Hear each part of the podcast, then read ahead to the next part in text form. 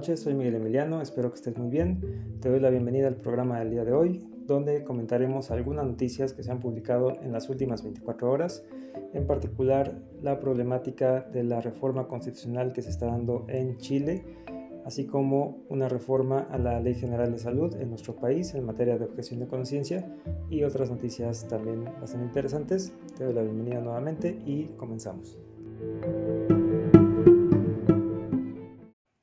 Pues bien, empecemos con el tema de la constitución en Chile. ¿Qué está ocurriendo?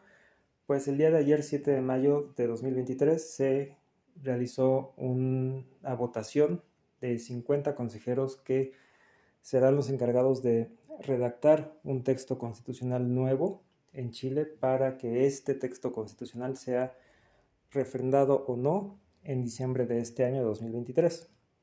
Ahora bien, ¿por qué está ocurriendo esto? Porque ya de años atrás, en particular del 2020, se generó un movimiento de cambiar la constitución, porque esta constitución que está vigente actualmente en Chile, pues viene de épocas de Augusto Pinochet, lo cual pues de por sí genera o puede generar una incomodidad o un tema de eh, complejidad de qué tan legítima no es esta constitución. ¿Por qué lo toco en este programa del día de hoy? Porque creo que es importante verlo porque creo que nos puede dar bastantes lecciones en tiempo real de qué está pasando, de cuáles son los riesgos de reformar una constitución, de que la sociedad chilena pues sí, tiene que superar esta eh, antigua constitución para llegar a una nueva, pero en el camino pues hay bastantes complejidades o complicaciones que vale la pena tener en mente y observar. Vayamos paso por paso.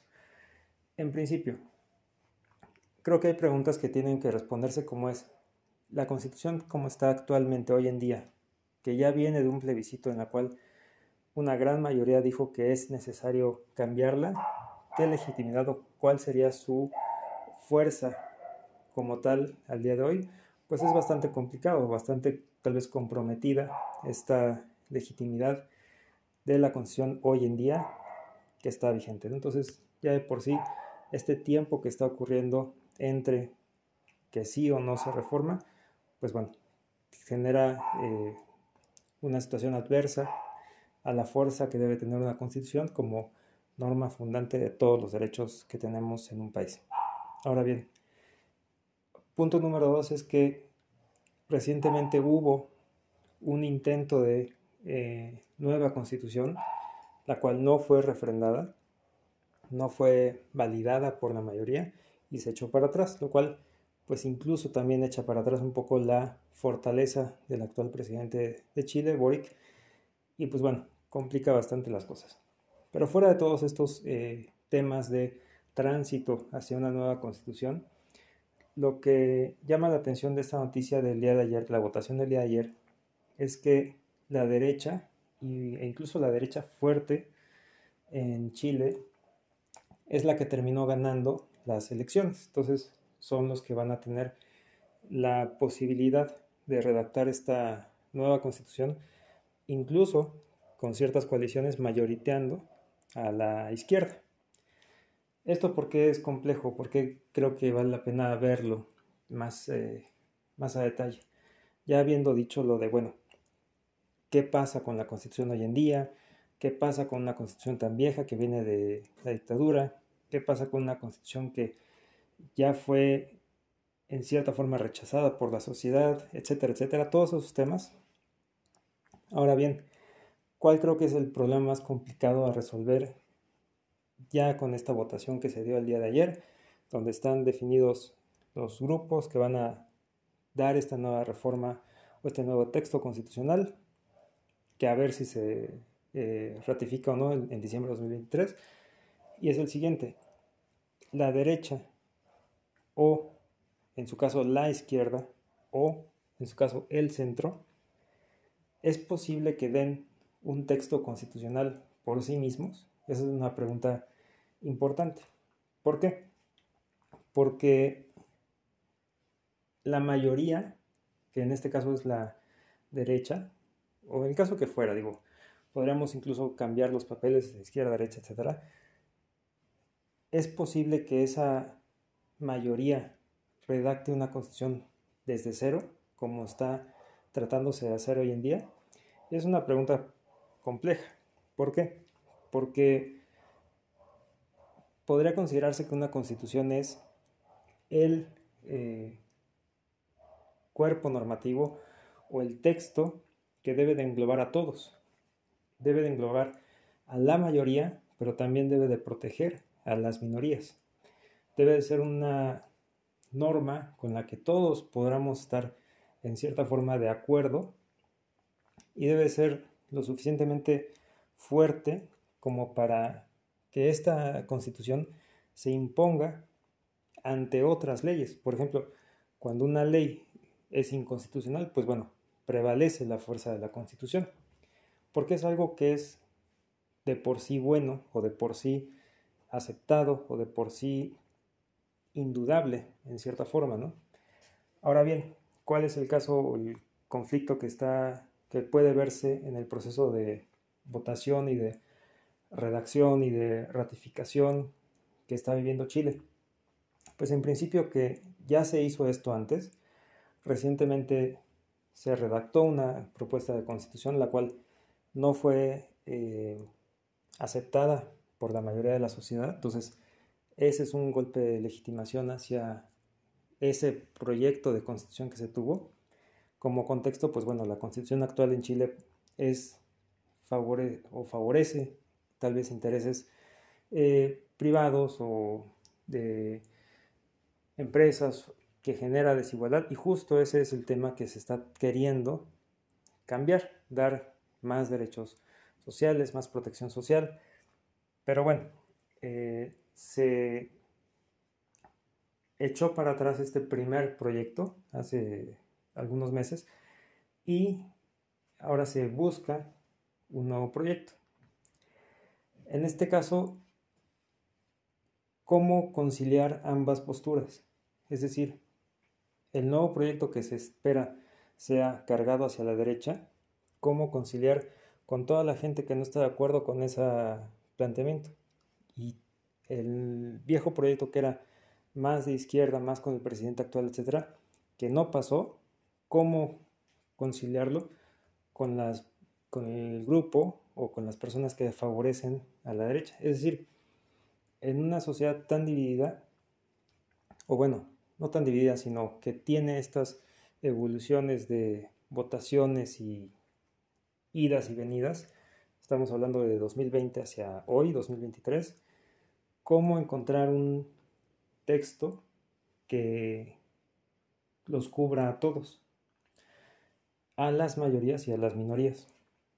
Esto es importante porque justamente el, o las nuevas eh, formas de entender los derechos fundamentales son protecciones no solamente de lo que dice el gran número de personas, sino protecciones de ese pequeño grupo de personas, esas minorías, del gran número de personas. Caso concreto, por ejemplo, ¿qué pasaría si la mayoría dice vamos a quitar derechos a la comunidad LGBT, vamos a quitar derechos a los indígenas, porque somos la mayoría.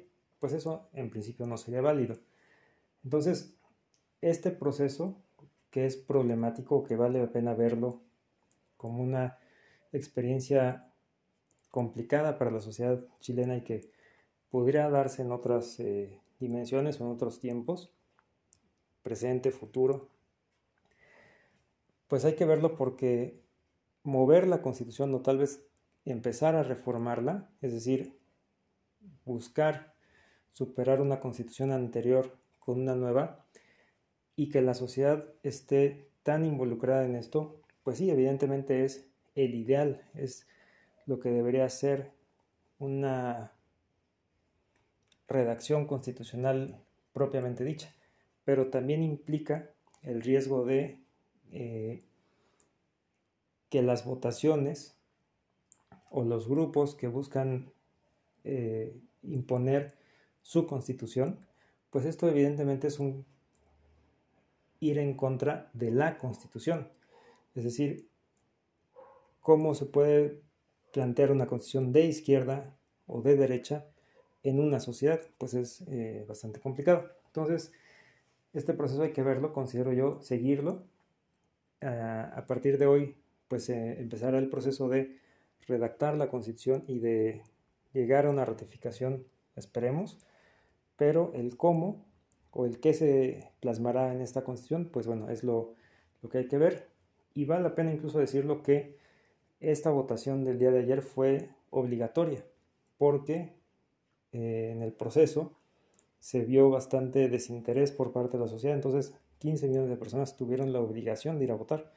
Esto también de por sí ya genera un conflicto con la forma en la que una constitución debería darse, que es pues eh, voluntaria. Y esto ya es llegar a lo forzoso, ¿no?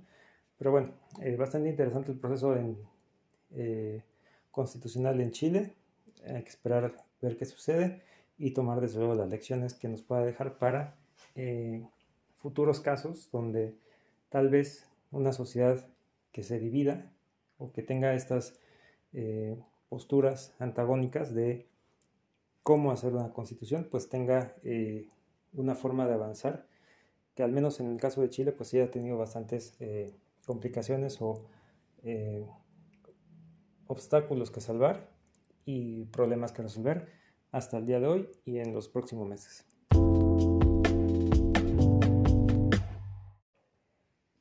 Bueno, la siguiente noticia que quiero compartir con ustedes y comentar es en materia de objeción de conciencia, en materia de salud.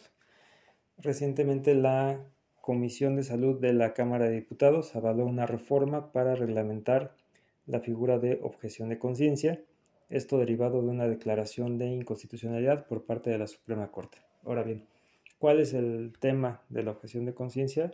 Pues es el derecho que tienen algunos profesionales o algunos servidores o algunas personas para no realizar alguna actividad que vaya en contra de sus creencias o de sus convicciones personales. Caso concreto siempre se da, por ejemplo, en el servicio militar. Hay personas que por, por, sus, por sus convicciones propias deciden no realizar el servicio militar y bueno, pues se les excusa de ese servicio militar o se les eh, asigna a labores eh, supletorias o similares para cumplir con esa obligación. En este caso, pues eh, en concreto se trata de el derecho de objeción de conciencia en materia de salud y particularmente a la luz de un caso bastante complicado y bastante difícil de aborto. ¿Cuál es el contexto de esta noticia o de este proceso? Pues eh, desafortunadamente una niña de nombre Mepa en el estado de Guerrero en 2022, que en ese entonces tenía nueve años de edad y desafortunadamente producto de una violación pues estaba embarazada. En este caso el personal de salud del estado de Guerrero invocó su derecho de objeción de conciencia para no eh, practicarle un aborto, como debería de tener derecho, porque pues bueno, a causa de violación son, eh, está permitido el aborto, debería permitirse. E incluso este personal o el personal del de, eh, sector salud del estado de Guerrero trató de persuadir a la menor de no eh, practicarse el aborto. En fin, la nueva reglamentación que se está que está avanzando en el Congreso en materia de objeción de conciencia establece que el derecho, este derecho de objetar, no es absoluto y no es ilimitado. Es decir, no por tener convicciones eh, que vayan en contra de un procedimiento eh, médico justificado, no en todos los casos se puede excusar la persona. ¿Esto por qué? ¿O por qué vale la pena repasarlo o verlo? Porque esto entra dentro de los casos complicados de resolver, casos trágicos, eh, podría decirse, en los que una solución eh, legal, una solución jurídica, una sentencia, una forma de resolver un caso concreto como es este, la resolución desafortunadamente no va a dar una posición satisfactoria a todos los involucrados. Me explico. Eh, por un lado, este asunto, por ejemplo, el caso del aborto, en materia de objeción de conciencia, tiene que resolverse de alguna forma. la forma A, la forma B o la forma C. Pero ninguna de esas formas, ni la A, ni la B, ni la C, van a ser completamente satisfactorias para los involucrados. Por ejemplo, para el médico que quiera ser objetor de conciencia no va a ser la resolución satisfactoria porque tal vez se le va a obligar a, eh, ejercer el procedimiento. Para la persona que está necesitando el servicio, también no va a ser completamente satisfactoria porque hay condiciones que se tienen que cumplir. En fin, ¿por qué le digo esto? Porque eh, en derecho o en resoluciones judiciales más en particular sobre temas de derechos humanos o derechos fundamentales, hay veces que los derechos chocan entre sí, como es en este caso el derecho al aborto y el derecho a la objeción de conciencia de los médicos. Y pues la solución, como lo he dicho antes, no necesariamente es satisfactoria para todos, o es incluso insatisfactoria para todos, pero es una forma de resolverlo y tiene que resolverse de alguna forma. Pues bien, en este caso, eh, ¿qué se resolvió? ¿Cómo podemos avanzar para eh, mediar entre ambas posturas, tanto la persona que desea o que necesita el servicio médico y la persona que no lo quiere dar? Pues bueno, la solución hasta este momento es que eh, la Secretaría de Salud, es decir, los órganos públicos de salud en México deben de garantizar que haya en los hospitales y en las clínicas personal no objetor. Es decir, por un lado, si bien se reconoce el derecho de los médicos de ser objetores de conciencia, también se debe de estar en el entendido y en la situación de que, ok, va a haber algunos objetores, pero no todos pueden ser objetores, debe de haber forzosamente algunos que sean no objetores, o al menos eso deberá ser garantizado por la Secretaría de Salud. Esto es por lo cual pues bueno, este tipo de casos que los mencionaba como casos trágicos eh, son complejos porque tienen eh, soluciones, en el mejor de los, de la forma de decirlo, soluciones a medias, es decir, soluciones incompletas, que una forma muy fácil de resolverlo sería, miren, todos los médicos tienen derecho a objetar y las personas que tengan necesidad del servicio, pues dicho de la mejor forma posible, se aguantan, ¿no? O bien, ningún médico tiene derecho a objetar y todas las personas que requieran el servicio, pues pueden disfrutar del servicio. En este caso no, o en estos casos tan complejos de, colisiones o de choques entre derechos tan importantes, derechos fundamentales, pues bueno, se tiene que encontrar una solución en cierta forma intermedia. Y en este caso, por eso podría esta forma en la que se está tratando de resolver cómo conciliar el derecho a la salud con el derecho a objeción de conciencia, pues está dándose, ¿no? Entonces, ¿cómo es una forma? Con este, esta necesidad de que se garantice que al menos una parte del personal médico sea no objetor. Entonces, ¿cómo se puede lograr esto? Pues evidentemente previamente pues, preguntando, ¿no? Haciendo una especie de censo y diciendo, a ver, ¿Tú eres objetor de conciencia o no? No, pues no, perfecto. Te sumas al grupo de que no eres objetor y así ya voy teniendo yo, eh, en cierta forma, disponibilidad o asegurar el servicio de salud eh, si se da el caso, ¿no? Desafortunadamente de otro caso similar como el de la niña que acabamos de comentar. Pero también hay motivos por los cuales no pueden excusarse las personas de hacer un procedimiento médico. Estos casos especiales.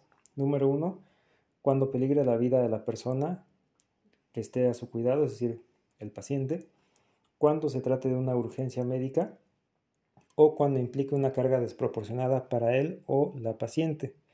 Y tampoco, además de negarse el servicio, tampoco se podrá postergar el, perdón, postergar el procedimiento, es decir, eh, dar largas, ¿no? Entonces, pues bueno, eh, entre otros aspectos bastante detallados que vale la pena leerlos, digo, en este proyecto de reforma que está en marcha o en trámite, avanzando en la Cámara de Diputados, pues bueno, estos casos como eh, choques entre derechos fundamentales dan soluciones de derecho pues complicadas, eh, nuevas o disruptivas, en las cuales no son resoluciones o sentencias fáciles, sino son aquellas resoluciones que ponderan o que ven el caso concreto o que tratan de dar la mejor solución posible, sabiendo que desde el inicio no hay una solución que sea completamente satisfactoria, ¿no? sino se tienen que dar estos casos y por eso tal vez vale la pena rescatarlo, estos casos de eh, casos jurídicos, por, decirlo, en los cuales eh, se tiene que crear un nuevo tipo de derecho y en este, caso, pues bueno, la propuesta de reforma a la Ley General de Salud es un caso de eh, propuesta de solución a, un, a una necesidad social como es en este caso el derecho al aborto contra el derecho a objeción de conciencia, eh, en beneficio de los más posibles, ¿no? Eh, pues bueno, vale la pena verlo, estudiarlo y eh, considerarlo como un avance jurídico, un avance en resoluciones legales y en protección de derechos fundamentales de la sociedad como un precedente para nuevos casos que puedan venir también en el futuro. Y bueno, en noticias que tal vez son un poco más eh, breves de comentar, eh, esta noticia en la jornada nos dice, para evadir leyes mexicanas, montadeudas se enfocan en operación transfronteriza. Esto tiene que ver con las aplicaciones o las empresas que desafortunadamente eh, explotan o generan créditos impagables. Y pues bueno, tienen ahora esta modalidad de ir hacia países, es decir, cruzarse en países, por ejemplo, de México, hacer cobranzas en Colombia, en otros lados, o al revés, para pues evadir la justicia o los eh, o la aplicación de la ley, desde luego. Otra noticia es que el Instituto, perdón, el Centro de Investigación en Nutrición y Salud del Instituto Nacional de Salud Pública publicó eh, nuevas guías alimentarias y esto considero importante verlo porque se reduce el número o el porcentaje, mejor dicho, de eh, alimentos en base, perdón, basados en carne al 8% de la dieta y se favorecen alimentos como frutas y verduras al 50% de la dieta. Y esto porque resulta interesante o quisiera rescatarlo y comentarlo con ustedes porque el, pues bueno, no simplemente, bueno, así lo señala la nota en la jornada, no simplemente pues es mover las cifras, sino dar incluso una dieta o proponer una dieta que tenga factores analizados como el gasto, el impacto ambiental, la sostenibilidad y, bueno, entre otros factores. Entonces, ¿qué significa esto? Que se propone o se está yendo o hay eh, el planteamiento de y así lo se ve en la nota, es plato del bien comer, que se compone desde luego de frutas y verduras en un 50%, aproximadamente en un 20% eh, granos y cereales, en un también 20% leguminosas, en una proporción más reducida origen animal, carne, pollo, pescado, huevo, y en una proporción también pequeña, tal vez un 5%, aceites y grasas saludables. Entonces, de luego, es tal vez generar una nueva forma de alimentación que con el tiempo esperemos se eh, adopte para el consumo humano. Otra noticia que quiero compartirles es eh, el INEGI en materia de medición de la inflación, es decir, del Índice Nacional de Precios y Cotizaciones, está preparando una consulta para actualizar cómo se mide la inflación. Esto significa que se va a preguntar y va a estar disponible en la página de el INEGI, eh, una encuesta de qué bienes eh, usamos y cómo ponderarlos. Es decir, eh, la inflación que mide ciertos productos y qué tanto suben o bajan a lo largo del tiempo sus precios, pues se van a actualizar y de hecho cada cierto tiempo se actualizan. En este caso, pues vamos, vamos a empezar con la encuesta del INEGI para eh, actualizar esos productos. ¿Por qué hay que actualizarlos? Podríamos preguntarnos. Porque con los avances de la tecnología y los cambios sociales, las necesidades de, las, de la sociedad, valga la expresión, cambian o van variando a lo largo del tiempo. Caso concreto, eh, los servicios de streaming. Tal vez la familia antes, evidentemente que no existían, pues no gastaba en Netflix, en Spotify, en estas cosas, y pues ahora sí se gasta. Igual los teléfonos celulares. Antes, tal vez en 2005 o más para atrás, no se gastaba en teléfonos celulares y ahora pues sí se gasta. Entonces hay ciertos productos que si bien siempre, por ejemplo, está el pan o siempre, por ejemplo, está la carne, porque son productos de toda la vida, hay algunos otros productos que desplazan o que se incorporan al gasto de los hogares y pues hay que medirlos para también ir teniendo una adecuada medición de la inflación. Y en este caso, pues el INEGI está próximo a generar esta encuesta y tener eh, actualización sobre qué productos y qué servicios son los que debe de monitorear para estar midiendo lo más puntualmente la inflación. En este mismo tema de eh, mediciones económicas y de finanzas eh, públicas, en la jornada se publica que el Banco de México, de acuerdo a diversos especialistas, en particular de Barclays, se pronostica que ya la tasa o el ciclo de tasas donde se está subiendo la tasa constantemente va a detenerse, se va a estabilizar. Afortunadamente, y esto debido a que la inflación, pues bueno, ya está en menores niveles que hace algunos meses, 5 o 6 meses, y se está estabilizando, pero lo que hay que tener en mente es que, de acuerdo a los especialistas consultados y que se refieren a esta nota de la jornada, eh, podría no bajar las tasas de interés hasta 2024. Eh, esto porque es importante ver, porque si bien la inflación ya bajó y ya sigue bajando, la tasa de interés, que bueno, es la tasa con la cual el Banco de México eh, presta o bueno, coloca dinero en el sector financiero, no va, no se espera que baje, va a seguir una tasa alta, aun cuando la inflación ya está bajando.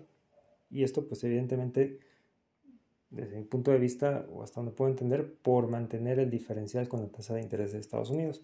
Entonces, pues bueno, son buenas noticias en particular que la tasa ya no va a seguir subiendo como se estaban dando estos 15 aumentos consecutivos tan impactantes, ya se va a estabilizar, pero la mala noticia es que tal vez no va a bajar eh, tan pronto como eh, debería o tan eh, en línea como ha estado bajando la inflación sino pues la inflación bajó y la tasa se está manteniendo y se va a mantener al menos durante todo 2023. Y bueno, la última noticia que quiero compartirles es en tema de Ucrania, que el grupo Wagner da la noticia de que ya tiene garantizadas las municiones para seguir combatiendo en Bakhmut. Esto derivado del polémico video tan tremendo que el líder del grupo Wagner que es Yevgeny Prigozhin, eh, subió a redes sociales insultando al secretario de Defensa de Rusia, insultando prácticamente a todo el gobierno ruso, incluido Vladimir Putin, por el desabasto de armas que tienen en, su grupo, Wagner. Y pues bueno, esto eh, ya al menos parece que se va, va a seguir el abasto de armas y pues bueno, desafortunadamente porque esto suma a la continuación del conflicto bélico y con ello pues también toda la eh, carnicería que ha estado ocurriendo en Bakhmut. Y pues bueno, estas son todas las noticias, no me falta ninguna de las que rescaté el día de hoy. Y pues bueno, les agradezco mucho por haber estado aquí, espero hayan sido de su interés. Y el próximo día estaremos eh, generando un nuevo, un nuevo episodio con aquellas noticias que consideramos vale la pena eh, comentar, eh, analizar, reflexionar sobre ellas y tener en mente. En la sección, si estás escuchando este podcast en Spotify, hay una sección de qué te pareció este episodio, donde todos los comentarios que gusten eh, compartirnos son súper bien recibidos. para cada vez ir mejorando este eh, programa de comentarios de noticias eh, del día que considero suman a comprender mejor el mundo o a ver, a estar mejor informados. Gracias, buenas noches y que descansen.